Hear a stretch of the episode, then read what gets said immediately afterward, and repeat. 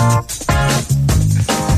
Estamos de vuelta acá en Escena Viva en la 94.5 FM acá en Santiago y también a través de la señal digital que está disponible en radiosach.cl para que nos puedan escuchar en el resto del eh, país. Comienza la previa, comienza ese momento que anticipa la llegada de una nueva versión de este encuentro que comienza, sabemos, un encuentro clave para entender eh, la función del teatro, ¿no? Acá en Chile y en, y en Latinoamérica también y en el mundo, ¿por qué no decirlo? Todo eso también descansa acá, llega acá, aterriza acá, Santiago a mil. La previa es precisamente entonces ese periodo que antecede eh, la versión 2021 eh, de este encuentro. Ya hay ya una mm, función prevista para este viernes 13 em, y también con, para el para el, día después, para el 14 de noviembre, a partir de las 8 de la noche. Se trata de una mm, obra en formato presencial y digital y que es la adaptación que el director argentino Daniel Veronese hizo de una novela de David Foster Wallace que se llama Encuentros breves con hombres repulsivos. Esta obra va a ser transmitida en vivo por teatromil.tv y cuenta con la participación como protagonistas de Marcelo Alonso y también de Pancho Reyes, un hombre al que saludamos a esta hora de la tarde acá en Escena Viva. Pancho, ¿cómo te va? Bueno, Mauricio, ¿qué tal? Bien, aquí estamos. Peleándola. Peleándola. Oye, me llama, eh, bueno, eh, la, pieza, de hecho, si no me equivoco, ustedes hicieron ya una lectura dramatizada en mayo, ¿no? Con Marcelo Alonso de esta, de esta obra. Y claro, el titular, así, para alguien que a lo mejor no sabe de dónde viene, podría calzar también con mucho lo que estamos viviendo acá en el país hoy día, ¿no? Hay tantos, hay tantos hombres que calificarían quizás para esos encuentros breves, ¿no? Claro. ¿Ah? Bueno, mira, esto nosotros nosotros hicimos la primera presentación de esta obra en el Festival Santiago Mil de, enero de este año. Claro. A principio de año. Eh, pero es divertido porque no es una lectura dramatizada. Lo que pasa es que el texto de la obra está sobre está sobre la mesa permanentemente, entonces a lo mejor alguna gente cree que es como lectura dramatizada. Yo, lo, miré con un video de YouTube, claro, que decía como lectura dramatizada y, parecía ser eso, tal cual porque tú lo estás indicando, claro, el texto está encima de la mesa, pero no, en rigor lo que va a pasar eh, este viernes 13 es, algo distinto, usted, es la obra en sí misma, ¿no? Sí, ya como te digo, la hicimos, hicimos tres funciones en enero y después teníamos previsto la temporada a partir del 4 de abril de este año y que bueno, obviamente por la pandemia se frenó todo eso y um, alcanzamos a hacer una función en Punta Arenas el día 14 de marzo. Y después viajamos, llegamos el 15 acá y nos encerramos en la cuarentena. Claro. Entonces, eso fue con esa obra. Por lo tanto, todo el trabajo que hicimos a fines del año pasado eh, quedó suspendido prácticamente hasta ahora, que ya el viernes y sábado vamos con, con un acto como ya de sobrevivencia y de rebeldía de alguna forma a abrir una sala de teatro eh, con todas las medidas de seguridad y bajo digamos bajo las, condiciones actuales por lo tanto no pueden entrar más de más de 50 personas a la sala. Y, eh, y hacemos función el viernes y el sábado a las 20 horas. Oye, contemos la historia. Esto es, eh, claro, esto es en em, esta aldea del encuentro de la reina, eh, ¿cierto? claro, es la sala, es la sala de la compañía de Cinema Teatro. Exacto.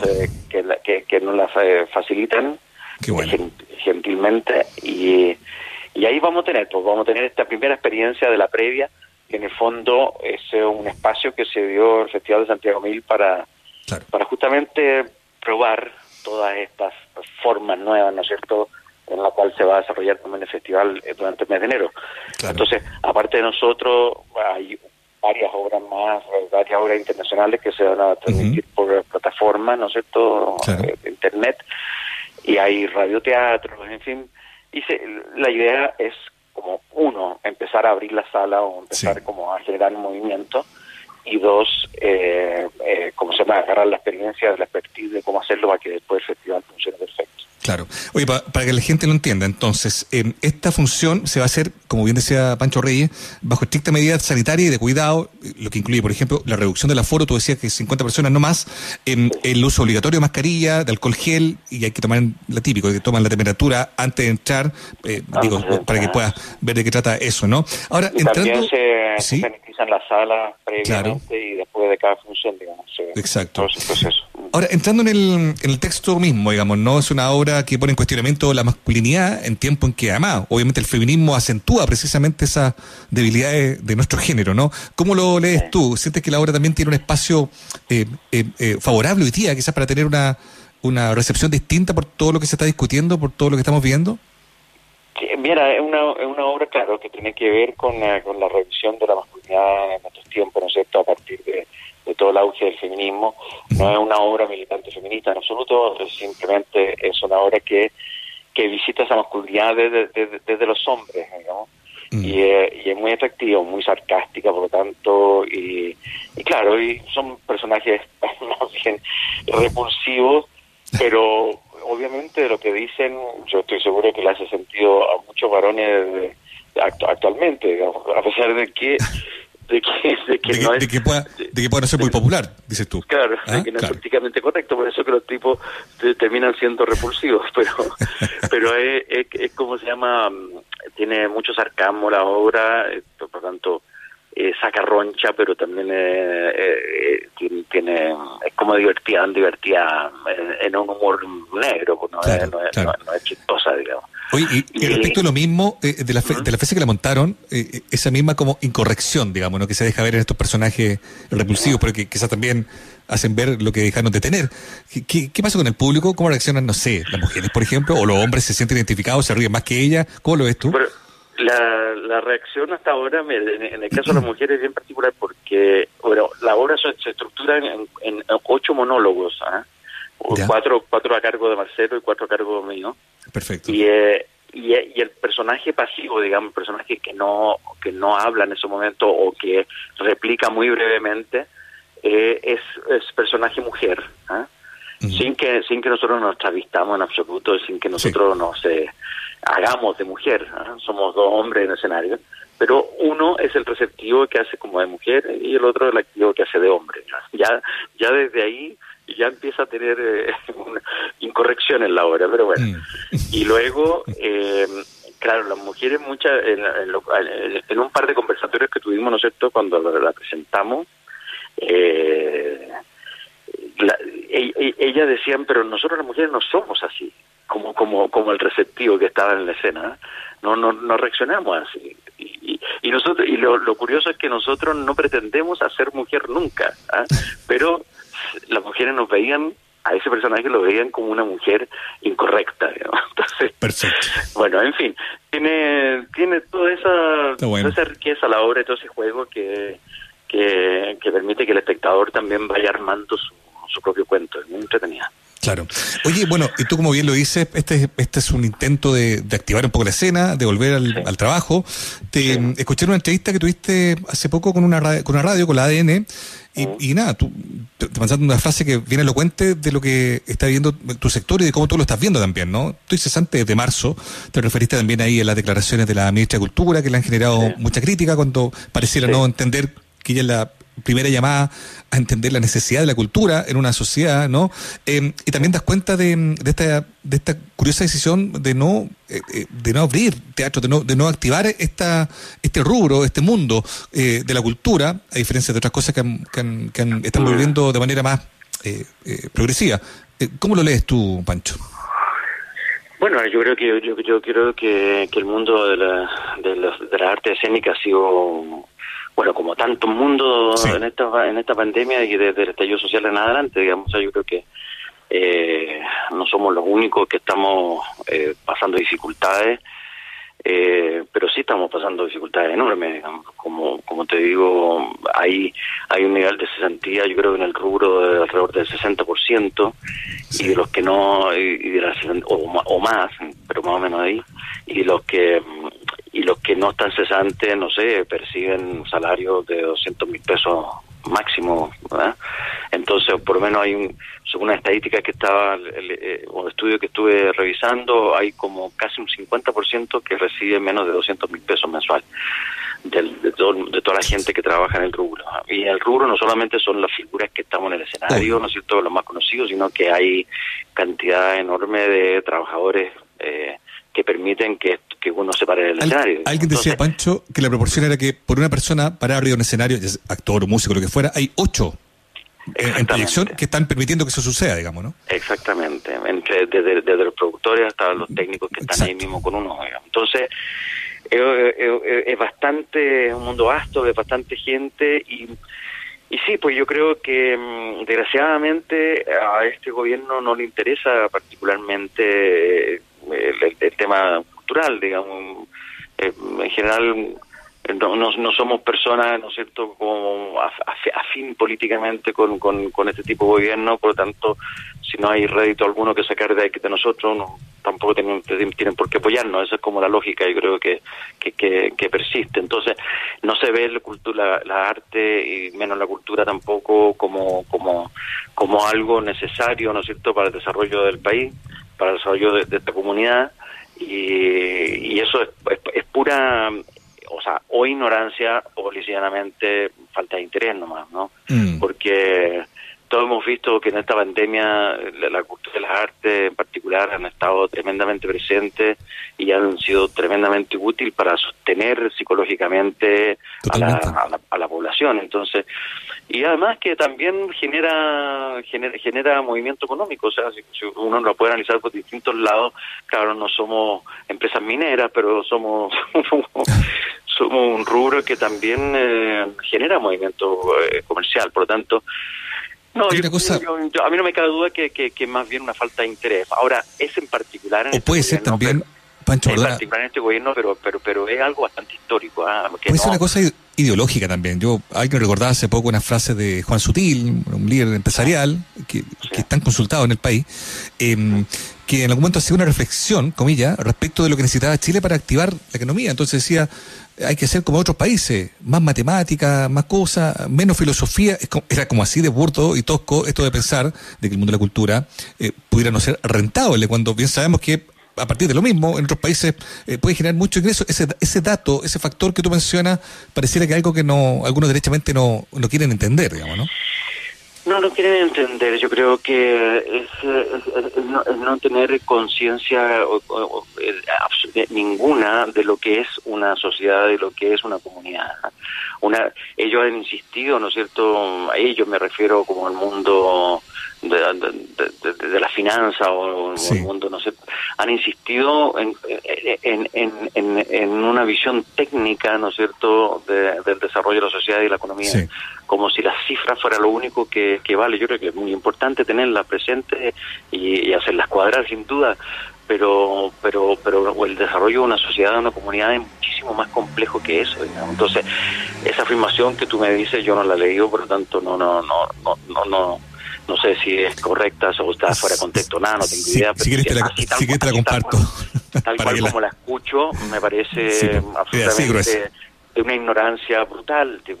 Entonces, bueno, eh, sí, pues porque porque las comunidades son más que mucho más complejas que un número, y las artes y la cultura en general, la cultura es yo diría lisa y llanamente comunicación. La cultura es la forma que una que, que, grupos humanos se dan para poder comunicarse, a través de la música, a través de la comida, a través de, los relatos, a través de los bailes, a través de mil cosas. ¿ah?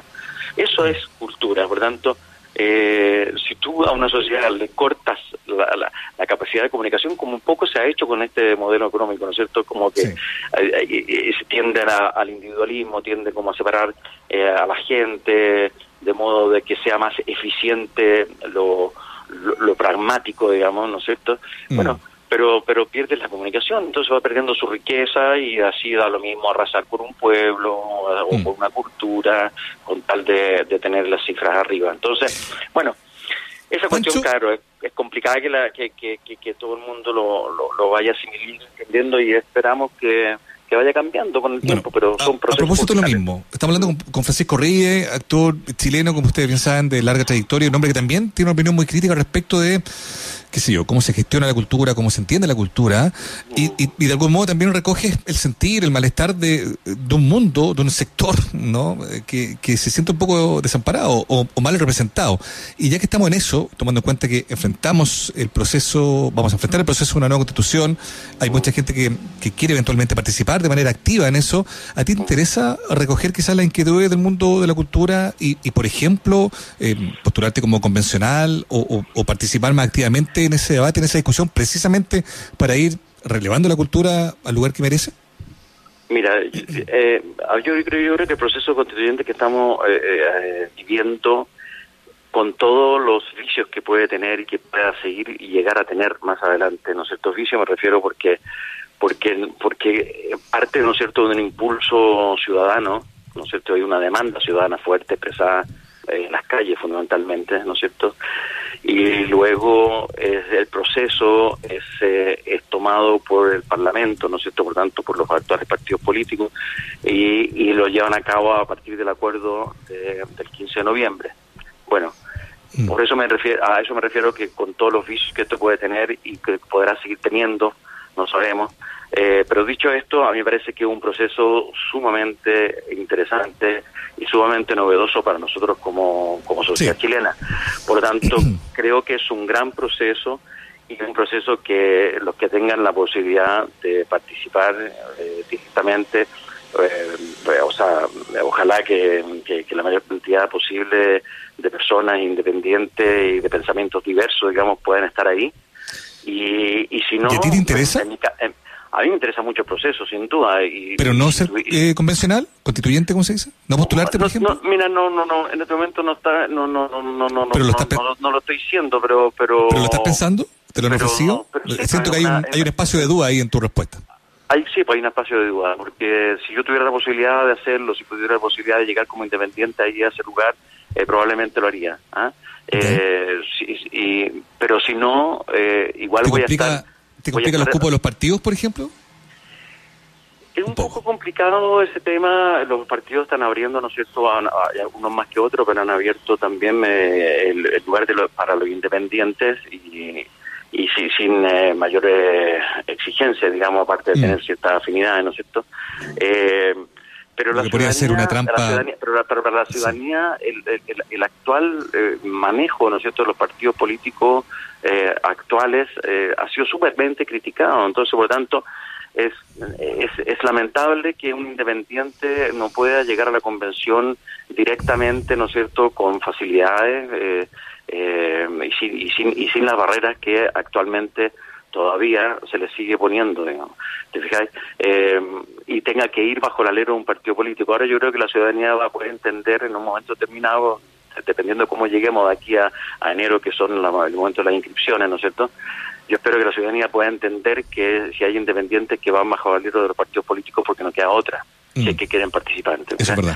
Entonces es importante también y que no eh, se les cargue la mata como, como diciendo a independientes vendidos, qué sé yo, ¿me Pero hay varios grupos de independientes en este momento que están luchando porque ese acceso, ¿no es cierto?, a la, a la, a la inscripción de candidatura sea más, más, eh, más simple, finalmente. Mm. Ahora, bueno, por eso te digo que no tengo idea cómo, cómo, va a funcionar, pero... Y solo para cerrar ese tema, Pancho, para, no dejarlo en el aire, ¿es algo que, estás meditando, que quieres resolver pronto? Eh, dame, algo que hay, que resolver, hay, algo que hay que resolver pronto, pero como te digo, eh, a mí me interesa participar de todas maneras, ya sea por dentro o por fuera, por fuera en el sentido de que sí, sin ser eh, convencional. Si, uno no es convencional, eh, igual creo que es importante estar junto a los convencionales y apoyándolos con, con, con, con, conversación, con, con el insumo que no tenga que, claro. Y a mí personalmente me interesa, obviamente, poner a la cultura como, como centro del alma de, de, de, de, una, de una nación. O sea, evidentemente quiero que, que, la cultura esté presente en esa, en, en, esa, en esa nueva constitución. Hoy día la constitución habla solamente como de, de, de de, los derechos a la, a, a la creación, a la difusión y, a, al derecho de autor. Esos son como los tres mm. temas que estos, mm. ah, eh, esos todo lo que lo que habla la constitución actual entonces y la cultura es muchísimo más que eso eh, están los eh, los pueblos originarios son parte de la cultura también claro tiene una pata también en la política no sé institucional de otro tipo pero pero además son culturas entonces son culturas que hay que reconocer evidentemente bueno, y así, pues también me interesa todo el tema medioambiental, eh, para mí es un tema también potente. Entonces, eh, eh, estaremos pendientes, pues, Pancho, que finalmente... Pues, o será dentro o desde fuera, pero de todas maneras habemos mucha gente participando y mucha gente interesada en que este proceso tenga buen camino, digamos, y un, buen un buen resultado también es cierto que, claro, va a haber un frenesí por, por, por estar y, y, lo primero es que hay que preguntarse desde dónde uno eh, puede aportar, digamos, ¿no? A mí también me, me preocupa realmente como la, la frivolización con que se empieza a tomar el mundo de los independientes. Ser independiente no garantiza que vaya a ser un aporte, digamos, ¿no? Entonces, es igual importante también volver a pensarlo, volver a mirarlo, que la, que, la, que la convicción de la gente que quiere participar de esto sea efectivamente aportar y no, por ejemplo, frivolizar esa participación o querer hacer una carrera política, porque para eso hay otro tipo de elecciones, ¿cierto? No, claro, por suerte, por suerte, por suerte el, que vaya, los, los, que vayan a la convención eh, tienen inhabilidad real durante tres años para ocupar cargo. Es un año, pero el proceso eleccionario que le tocaría después sería dos años después, por tanto. Totalmente. En, eh, términos como de carrera política no, no, no va por ahí. Además que yo creo que va a ser super, un trabajo súper arduo, muy desgastante y, y, bueno, y si no llegamos a buen resultado. los, pobres, que tienen la convención van a ser bastante bien, Ni lo menciones. Pancho, te queremos agradecer todo el tiempo que has tenido para conversar con nosotros y éxito el fin de semana, ¿no? Bueno, gracias. Que esté muy bien. Adiós. Ahí lo espero. Chao. Chao, chao. Ahí estuvimos hablando entonces con